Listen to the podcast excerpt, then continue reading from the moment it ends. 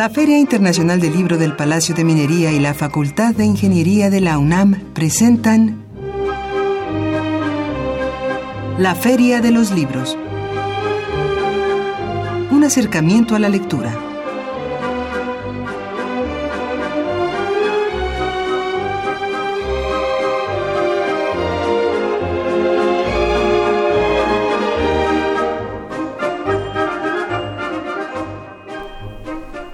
Amigos, bienvenidos a una emisión más de la Feria de los Libros.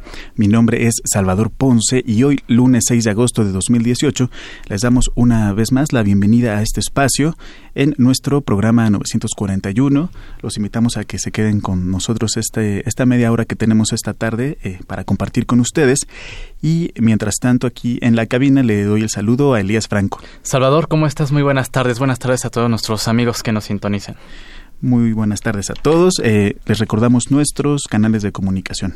Claro que sí, los invitamos a que nos marque al 5536 8989 o bien si usted tiene cuenta de Twitter eh, puede contactarnos a través de arroba ferialibros. Si quieren seguir esta transmisión a través de la página de internet pueden hacerlo en www.radio.unam.mx.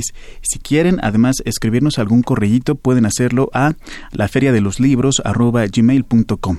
Y también los invitamos a encontrarnos, Salvador, en Facebook, en Feria Internacional del Libro del Palacio de Minería. Por ahí nos pueden encontrar. Y recordar que puede usted eh, descargar el podcast de esta emisión y de otras anteriores en www.radiopodcast.unam.mx. Y si quieren consultar cualquier información adicional relacionada con la Feria del Libro, pueden hacerlo en eh, www.filminería.unam.mx. Si quieren consultar, por ejemplo, las bases de participación, Muy bien. Eh, ahí pueden encontrar la información. Y eh, esta tarde vamos a tener un enlace telefónico con la doctora Mariana Macera, que nos dará detalles sobre el libro, un libro coordinado por ella, que se llama Antonio Vanegas Arroyo, un editor extraordinario, eh, editado por el programa editorial de la Coordinación de Humanidades eh, de la UNAM. Así es, los invitamos a que se quede con nosotros. Vamos a conocer eh, quién fue Antonio Vanegas Arroyo, por qué la importancia, Salvador, un gran trabajo eh, de imprenta que desarrolló aquí en México. Y bueno, ya, ya estaremos platicando al respecto con la doctora Macera. Por supuesto, también tenemos nuestra recomendación en cuanto a novedad editorial y prepare agenda y pluma. Tenemos también, al finalizar esta emisión, nuestra acostumbrada sección de cartelera semanal. Así es, y también como cada semana tenemos nuestra pregunta para que se puedan llevar algunos de los libros que tenemos de obsequio. La pregunta de esta tarde es, eh, a propósito del tema que hoy nos convoca, que es el libro de Antonio Vanegas Arroyo, eh, que nos mencione el año de natalicio y el año de defunción de este editor, eh, Antonio Vanegas Arroyo y les recuerdo que pueden hacerlo al 55 36 89 89 o bien nos pueden dejar la respuesta en nuestra cuenta de Twitter arroba ferialibros. Tenemos libros de cortesía para los, las personas que nos contacten por Twitter. Tenemos un ejemplar del título Transdisciplina, Complejidad y Antropología de la autoría de Rafael Pérez Taylor. Este es cortesía del Instituto de Investigaciones Antropológicas de la UNAM. Y tenemos un ejemplar del título La última oveja del Ángel Exterminador de Alejandra Junco, cortesía de Textofilia Ediciones. Y por teléfono tenemos también un ejemplar de Transdisciplina, Complejidad y Antropología de Rafael Pérez Taylor, cortesía del Instituto de Investigaciones Antropológicas de la UNAM, y un ejemplar de Chernobyl de Iliana Olmedo, cortesía de Siglo XXI Editores. Este es un gran libro de eh, Iliana Olmedo, con, con ella platicamos, Salvador, en este programa. Así es. Con ella platicamos respecto a esta, a esta novela de siglo XXI. Es un gran, gran obsequio. Y ahí están nuestros obsequios, los invitamos a que se comuniquen con nosotros y regresando de la pausa estaremos aquí vía telefónica con nuestra invitada, eh, la doctora Mariana Macera.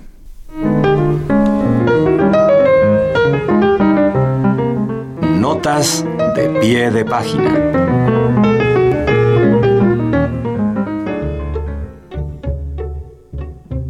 Ediciones Era publica Las hojas muertas de Bárbara Jacobs.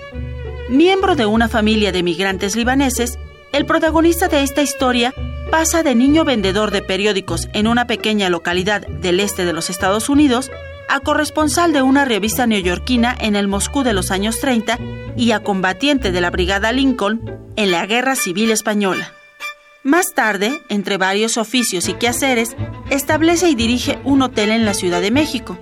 Mientras tanto, su arraigada pasión por la lectura se convierte en su ocupación diaria, solo interrumpida de vez en cuando por miradas al pasado, que ve como una época ciertamente más feliz. La espontaneidad y fluidez con que Bárbara Jacobs escribe esta novela hace que los grandes y mínimos acontecimientos que cuenta, la acumulación de experiencias trascendentes y conmovedoras que vive el personaje central, se transformen, a través de su lenguaje intenso y moderno, en un hecho narrativo de primer orden. Y amigos, ya estamos de regreso en la Feria de los Libros. En un momento vamos a conversar con la doctora Mariana Macera. Ella es editora de el libro, perdón, coordinadora de el libro Antonio Vanegas Arroyo, un editor extraordinario. Y Elias, comentábamos fuera de, del aire esta serie tan interesante que está sacando la Gaceta de la Universidad sobre los 50 años del no solo del 2 de octubre, sino de todos los acontecimientos del movimiento de estudiantil. estudiantil. Entonces, eh, me parece un ejercicio interesante que la Gaceta esté haciendo este recuento mm, como si fueran eh, las noticias de, del día, donde, donde, se da cuenta de exactamente qué estaba ocurriendo eh, en el movimiento durante esos años. Entonces, el movimiento pues más o menos ya sabes que eh, comenzó en, en julio Así eh, como una aparente pelea entre dos escuelas y poco a poco fue fue avanzando. Y eh, bueno, pues como tú ya bien lo mencionas, la Gaceta nos hace esta rememora, bueno, rememora, rescata eh, los principales acontecimientos que se suscitaron y que por supuesto los archivos tienen registrados. Los invitamos a consultarla y no solo la Gaceta de la UNAM, también eh, pues diversos medios eh, se han dado a la tarea de realizar pues esta conmemoración destacando aquellas situaciones que fueron impulsando este movimiento, que fueron gestándolo hasta alcanzar pues eh, dimensiones eh, trascendentales para la vida político y social de México. Así es como lo dices, trascendentales para la historia contemporánea de, nuestro país y que parece ser que todavía hay algo, muchas cosas que, se pueden decir, no es un tema agotado y parece que ahora sí tenemos ya... Así es, estamos ya eh, por eh, entrar en comunicación con la doctora eh, Mariana Macera, coordinadora del título Antonio Vanegas Arroyo, un editor extraordinario, Salvador, editado, editado por la Coordinación de Humanidades. Me parece que ya la tenemos. Así es, doctora, ¿me, me escucha? Sí, buenas tardes. Hola, buenas tardes, doctora Macera, ¿cómo está? Muy bien, ¿y ustedes?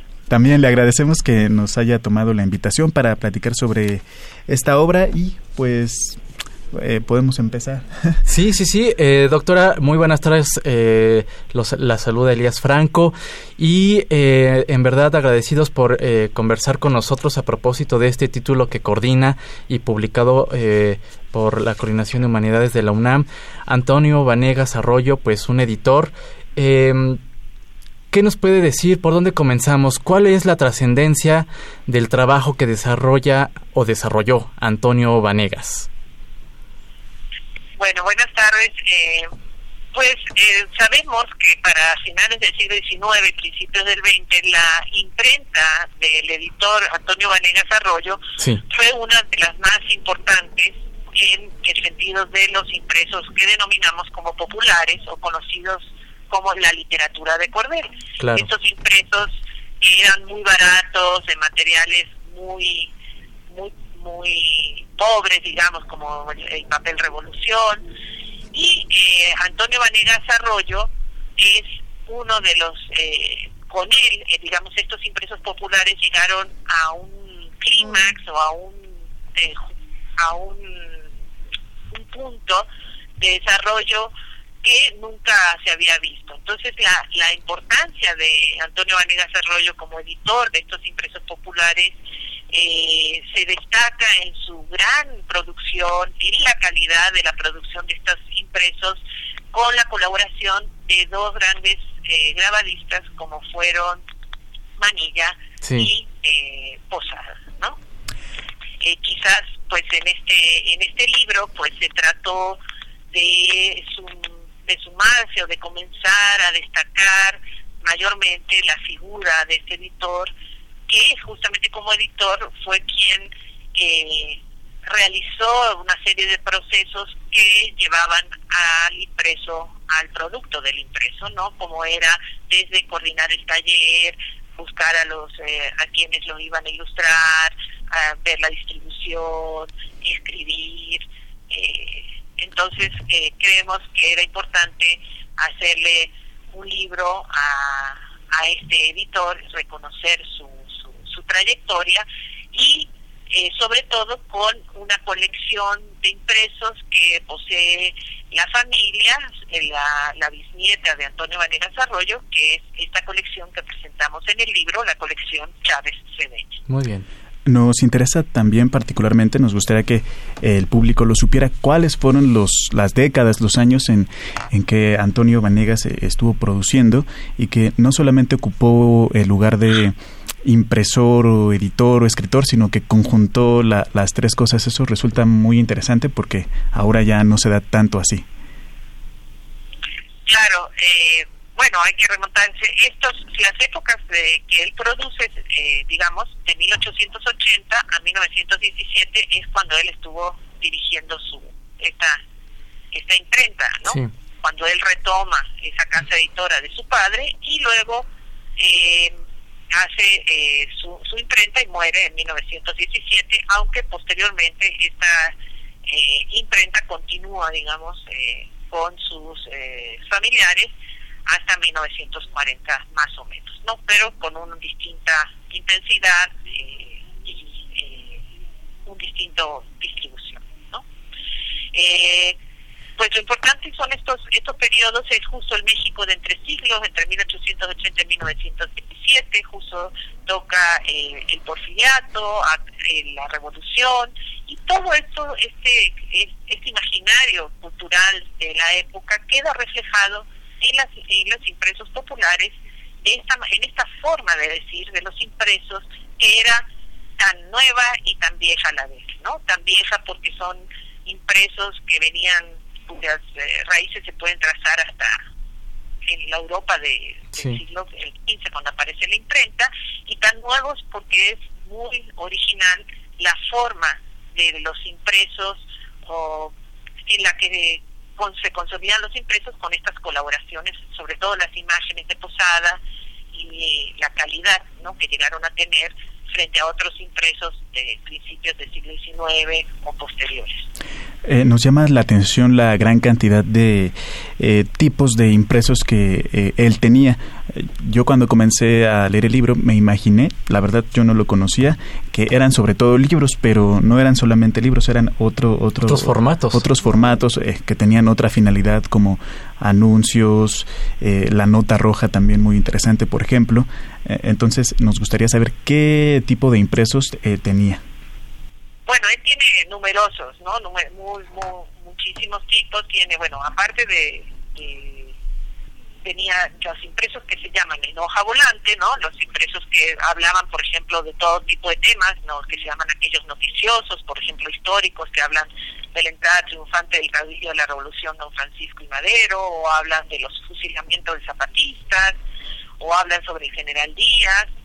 Tiene eh, estas hojas volantes también hablan del cancionero, tienen las canciones modernas de la que él decía de la época, en fin, tienen numerosas hojas volantes sobre crímenes, sobre bandidos, sobre el mundo que es la, el, fin del mundo, y también tiene otro formato que son los eh, cuadernillos donde tiene su serie de canciones, los cancioneros, eh, por ejemplo el Chinchunchan, de canciones, los adivinanceros, las, hay incluso la cocina, eh, hay sobre leyes, en fin, hay una diversidad enorme de los impresos que puede hablar. Hay la Galería del Teatro Infantil, hay cuentos, hay eh, tenemos también, por ejemplo, cartas, ¿no? Los naipes, eh, en fin, un mundo de impresos, las, las series, las gacetillas, ¿no? Tiene numerosas publicaciones. Eh, estamos platicando esta tarde con la doctora Mariana Macera. Eh, doctora, vamos a hacer una breve pausa musical y en un momentito regresamos con usted. After a bell, Cervantes, Daniel Defoe, Samuel Richardson, Henry Fielding, Lawrence Stern, Mary Wollstonecraft, Jane Austen, Sir Walter Scott, Leo Tolstoy, Honoré de Balzac,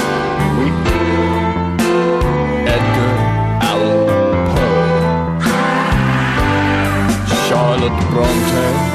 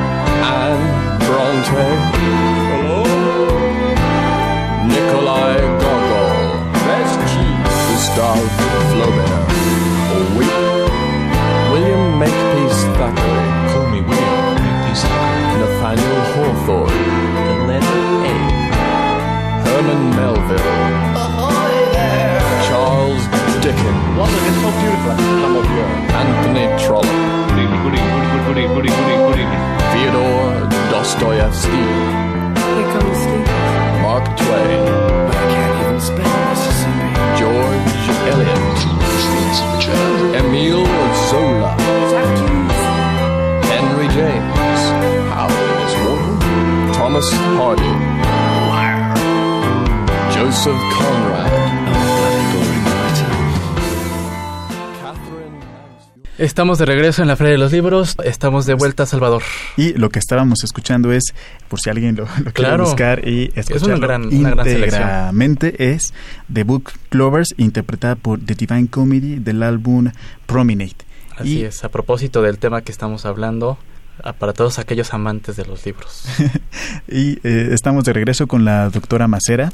Eh, nos interesa también la dimensión técnica y económica de, De la imprenta. de la, de la imprenta, porque ahora es, eh, supongo que muchos de estos procesos se han vuelto digitales, pero estamos hablando de una época en la que esto no era así, en, en la que era de, de alguna manera un, más artesanal. Eh, se tenían que hacer los tipos y Claro. todo esto implica una infraestructura. ¿Cuál era la infraestructura y, eh, digamos, el nivel económico que tenía eh, este impresor, que tenía Antonio Vanegas, doctora? Bueno, Antonio Vanegas va, eh, desde que recibe no la imprenta, o sea, él eh, desarrolla la imprenta y puede eh, lograr avanzar, ¿no? Desde las primeras prensas que tiene a comprarse ya unas eh, prensas mucho más eh, eh, nuevas, ¿no? Acordes con los cambios que pueden permitirle mucho mayor producción hacia finales del siglo XIX. Entonces, claro, por supuesto que tenían los, eh, los grabadistas, eran quienes trabajaban Sí. normalmente como Posada y Manilla, ¿no? Que llevaban las ilustraciones. Y bueno, las impresiones eran a través de estas, eh, de estas prensas, ¿no? Que eh, hacían y podían hacer numerosos eh, impresos, ¿no? Y que él mismo, pues a lo largo de su vida, con lo que va ganando, pues va mejorando técnicamente y puede llegar a una gran producción en ca- cada año, ¿no? De hecho, se llega un, un- en, en algún periódico se menciona, ¿no? Para la muerte de, de Vanegas Arroyo, como era casi, eh, se creía que cada uno, ¿no? Le hubiera llegado una hojita, ¿no? Era, llegaba a tantos, a tantas personas que no era posible no conocerlas, ¿no? Claro. De su difusión. Eh, doctora, em, eh, el, el- el editor eh, Antonio Vanegas fue cómo es que llega a establecer relación, por ejemplo, con estos dos eh, eh, con dos, dos figuras, eh, José Guadalupe Posadas y, y Mila. están, están trabajando, digamos, son grabadistas que conoce, que llegan a por sus talleres, que van ofreciendo pues de posada, eh, quien trabajó muchos años y con él el que más conocemos, ¿no? Sí. Su, su trayectoria, digamos, también de Manilla, pero el más conocido internacionalmente. Eh, o que todos, eh, bueno, es eh, él, ¿no? Se, se lo va conociendo y va, él hace sus trabajos eh, por pedidos, ¿no? Sí. Y contacta con Vanegas Arroyo y entonces comienza una relación de largos años. De hecho, muere antes Posada, ¿no? Posteriormente, pocos años después, muere Vanegas Arroyo y logran hacer estos eh, estos impresos que, como decíamos, muchas veces eran bajo el pedido mismo del editor, Del ¿no? editor. Era lo que quería, a lo mejor, el elemento que quería que ilustrara eh, Posada, que con su habilidad eh, impresionante lograba eh, unos eh, imágenes que luego fueron casi la identidad eh, mexicana, ¿no? Durante mucho tiempo se habló de, este, de estas imágenes, como la de la calavera, la Claro. Catrina, Claro. y eh, bueno Posada podía inspirarse no como han dicho algunos estudiosos como diría Bonilla no sí podía inspirar en diferentes fuentes desde la cultura clásica hasta cualquier anuncio y hacer elaborar unos unas imágenes que eran aquellas que, que quedan que nos eh, ilustran ese mundo que en su momento fue considerado como grotesco pero que después para nosotros son atractivos y son interesantes y son alambicados. Otra de las cuestiones a tratar quizá en esta obra es que en ella participaron los eh, familiares, los descendientes de Vanegas Arroyo y pues eh, digamos de alguna manera se conservó a través de esta línea parte de la obra de- del editor y eh, es interesante saber de qué manera se involucran los, los descendientes, la familia que queda actualmente de Vanegas en, en esta investigación. Sí, en este libro, como queremos ofrecerle al público, es un libro muy accesible que puede verse, tiene algunos artículos de unos de estudiosos como Delia Bonilla, Mercurio López Casilla, que es un gran coleccionista y también conocedor del impreso.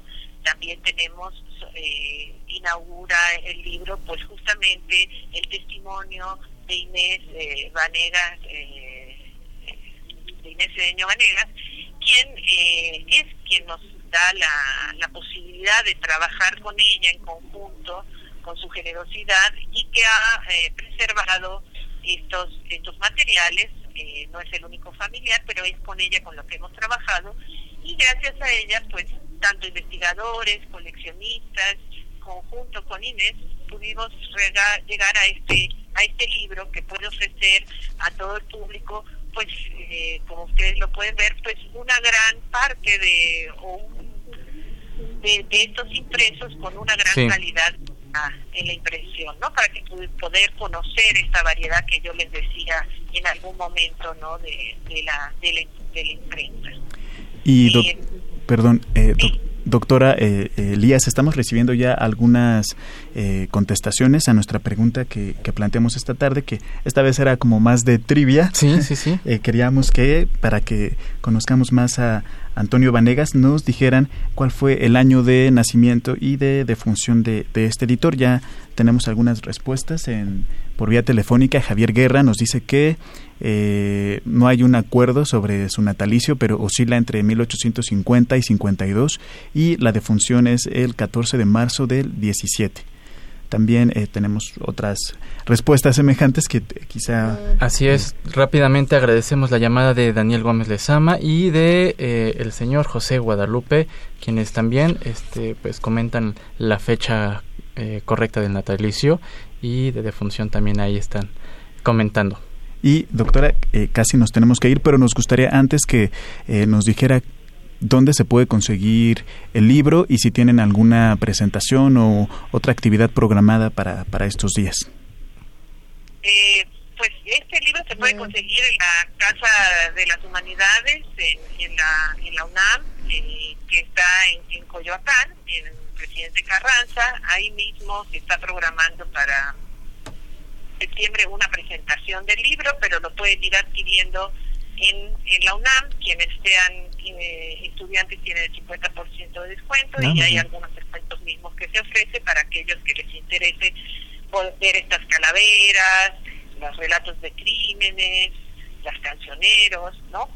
A mí me gustaría nada más, si se puede, si tenemos tiemp- tiempo, nada más leer como la primera parte de esta calavera que le dedican a, a Vanegas Arroyo. Adelante. Dice, dice, aquí está la calavera del editor popular que merece figurar entre nuestros, entre muertos de primera. Y si esto les pareciera vanidosa pretensión, oigan la perforación de, este, de un elocuente fantasma y, y si no, la peroración, perdón, oigan la peroración de un elocuente fantasma y si no los entusiasma, mere, ay, merecen un coscorrón.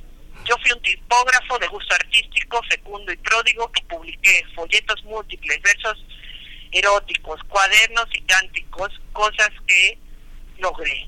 Dar a las ánimas tristes o tímidas mil hojas plácidas de distracción y a los espíritus de los escépticos los dulces ímpetus de la ilusión.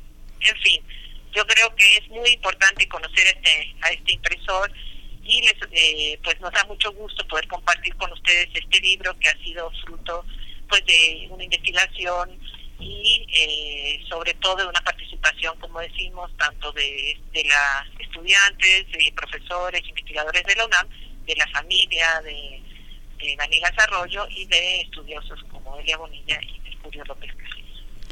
Pues le agradecemos a usted eh, su compañía y sus palabras y eh, muchas gracias. No, de nada y pues eh, esperemos que ustedes puedan disfrutar conjunto con nosotros este, este libro eh, tan eh, esperado. Gracias, gracias doctora Macera. Una felicitación por este gran esfuerzo. Un libro, en verdad, Salvador, que eh, nos muestra fotografías y, por supuesto, eh, páginas e ilustraciones que eh, ah. se llegaron a publicar. Así es. Muchas bueno, gracias. Nada más, quisiera agradecer antes pues la edición, digamos, el libro fue gracias a Carmina Estrada, que me gustaría mucho que también conociera el público todo este, para llegar a hacer un libro, este producto, eh, siempre tiene detrás un, un gran trabajo editorial. Así es, eh, muchas gracias. Y esta vez nos tenemos que ir, Elías. Así es, gracias. Agradecemos a Leslie Terrones en la coordinación de invitados, a Marco Lubián en la producción y redes sociales, a Silvia Cruz la voz en las novedades editoriales y cartelera, a Denis Licea en los teléfonos y en los controles técnicos agradecemos a Socorro Montes. Mi nombre es Salvador Ponce y recuerde que leer es estar vivo. Hasta lunes. El escritor guerrerense Uber Matiwa presenta su libro Cicatriz que te mira. Hermann Bellinghausen destaca que en esta obra asistimos a la muerte absurda de los hermanos del pueblo, a la expansión de la amapola y la goma de opio en sus suelos, a la violación de las niñas, a la conversión de chamacos en sicarios, a bosques y campos hermosos, pero dolientes. Uber Matiwa contribuye desde el lenguaje poético a la resistencia que viene de la montaña, forma parte de esta colectividad de autores que hacen arte en su propio idioma y construyen una nueva audiencia dentro de sus comunidades. Participan en la presentación Germán Bellinghausen, Francesca Gallardo, Rocío González, Ofelia Medina, Filogonio Velasco Nashin y el autor. Modera Héctor Martínez. La cita es mañana 7 de agosto a las 19 horas en la sala Manuel M. Ponce del Palacio de Bellas Artes. La entrada es libre. El Museo Universitario del Chopo presenta la obra teatral Yo es eso que no soy, experiencia escénica que presenta una serie de acciones que son consideradas marginales, escritas en el espacio con el propio lenguaje del deseo. Con un lenguaje subjetivo, enérgico, arbitrario, absurdo y fascinante, Yo es eso que no soy, provocará que el espectador se reconozca a sí mismo en estos trazos libres. La obra estará en cartelera hasta el 12 de agosto, Consulta los horarios en www.cultura.unam.mx. La entrada es libre. Ediciones EON presenta Querida Margot, de Antonio Moreno Montero. Los cuentos de este libro expresan el misterio y la ironía de la vida a través de distintos personajes que encarnan la complejidad de una sociedad. La lectura de cada relato introduce al lector en la psicología de los personajes, así como en los diversos espacios en los que se desarrollan las escenas. Participan en la presentación Guillermo Arriola, Gustavo Ogarrio y el autor. Modera Cecilia Richards. La cita es mañana 7 de agosto a las 19 horas en el Centro de Creación Literaria Javier Villaurrutia y la entrada es libre.